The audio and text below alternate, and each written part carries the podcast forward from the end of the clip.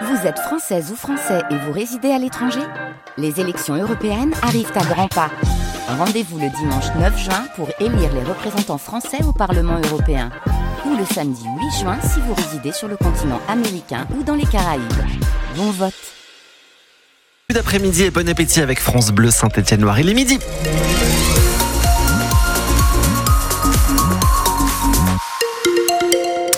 Un temps gris, des températures douces, c'est le tableau météo de votre euh, samedi et de votre dimanche également. On fait le point complet juste après le journal d'Agathe Legrand.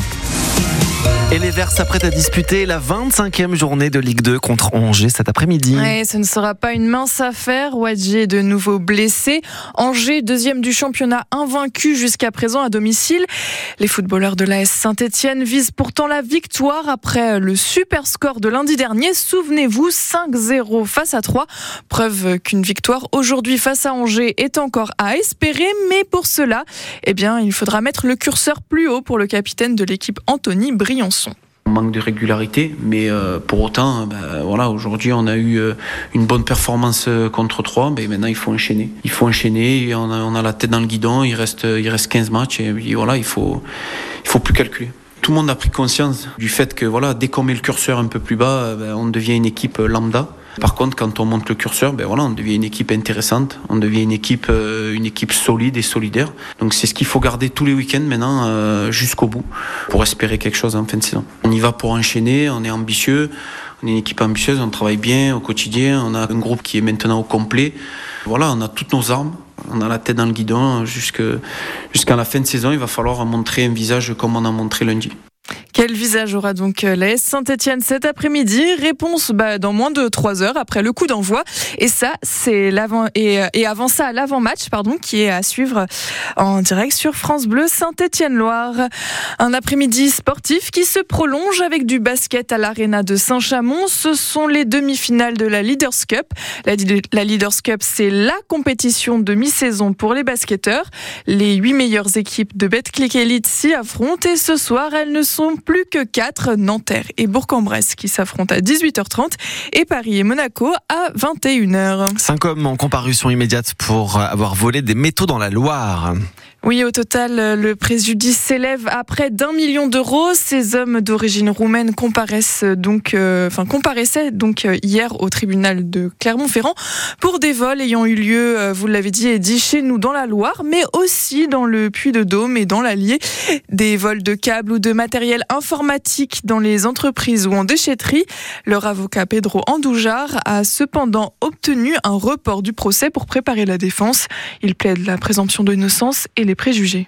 Cette population des gens de voyage, elle est pénalisée du fait qu'ils habitent en caravane. Mais c'est leur mode de vie, c'est leur culture qu'il faut respecter. Pour moi, c'est leur domicile qui était bien constitué. En fait, cette population, est habituelle des salles d'audience. Je pense qu'il y a une certaine tendance des juridictions à ajouter une culpabilité bien avant le, le du jugement. Donc ils ont droit à la présomption d'innocence autant que le reste de, de justiciables. Il y a des préjugés et ces préjugés imprègnent toute la société, y compris parce que les magistrats sont des êtres humains et les enquêteurs sont des êtres humains, y compris euh, bah, les services d'enquête. Moi j'ai demandé les placements sous contrôle judiciaire parce que pour la plupart ce sont des gens qui n'ont pas des mentions dans leur casier. Ceux qui ont des mentions, ça n'a rien à voir avec des faits de vol.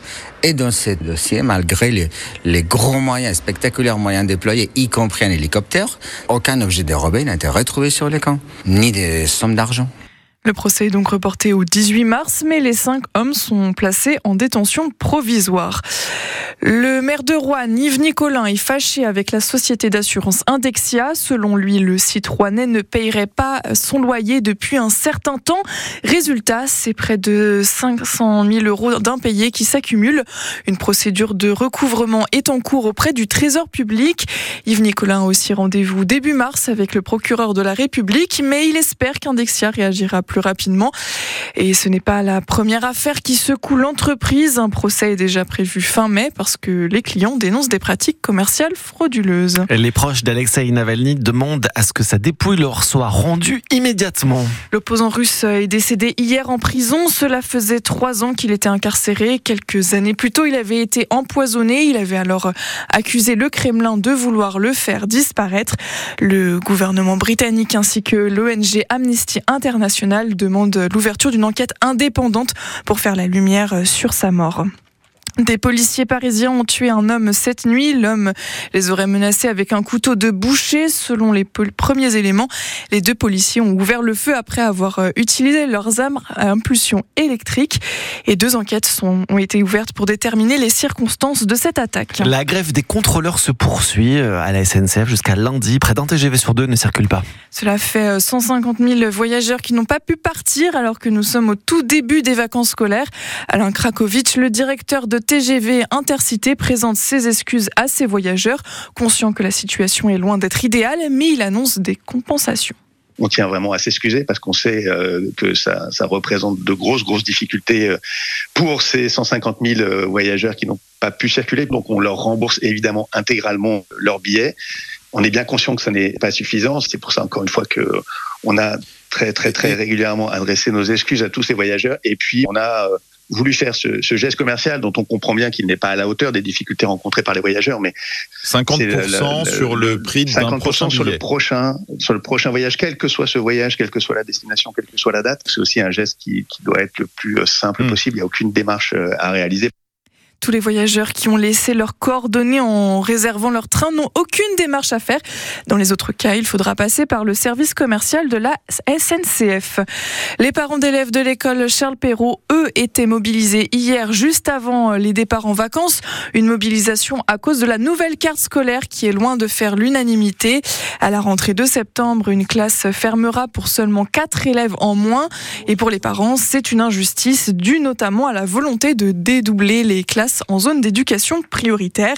Ce n'est d'ailleurs pas la seule école à ne pas être en accord avec la nouvelle carte scolaire.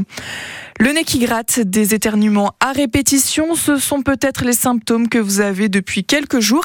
Et rien d'étonnant si vous êtes allergique au pollen, puisque selon le dernier bulletin du Réseau national de surveillance d'aérobiologie, les trois quarts de la France sont en alerte rouge. Alors évidemment, la Loire et la Haute-Loire euh, ne sont pas épargnés. Seul le Finistère est en vert. Et le phénomène de forte concentration des pollens risque de durer encore un peu de temps. Alors, euh, il, ah, oui, le, point en commun entre le Puy en Velay et Marseille. Eh ben, ils aiment tous les deux le bleu et le blanc, couleur de la ville du Puy-en-Velay et euh, celle de l'Olympique de Marseille. C'est euh, ce genre de similitude que la campagne de communication de l'Office du tourisme du Puy-en-Velay révèle sur ses affiches. Ce week-end, plusieurs affiches sont installées au salon ID Weekend à Marseille, des, des affiches donc qui permettent en qui mettent en avant les points communs des deux villes pour peut-être pourquoi pas pousser les Marseillais à aller faire un peu de tourisme au puits.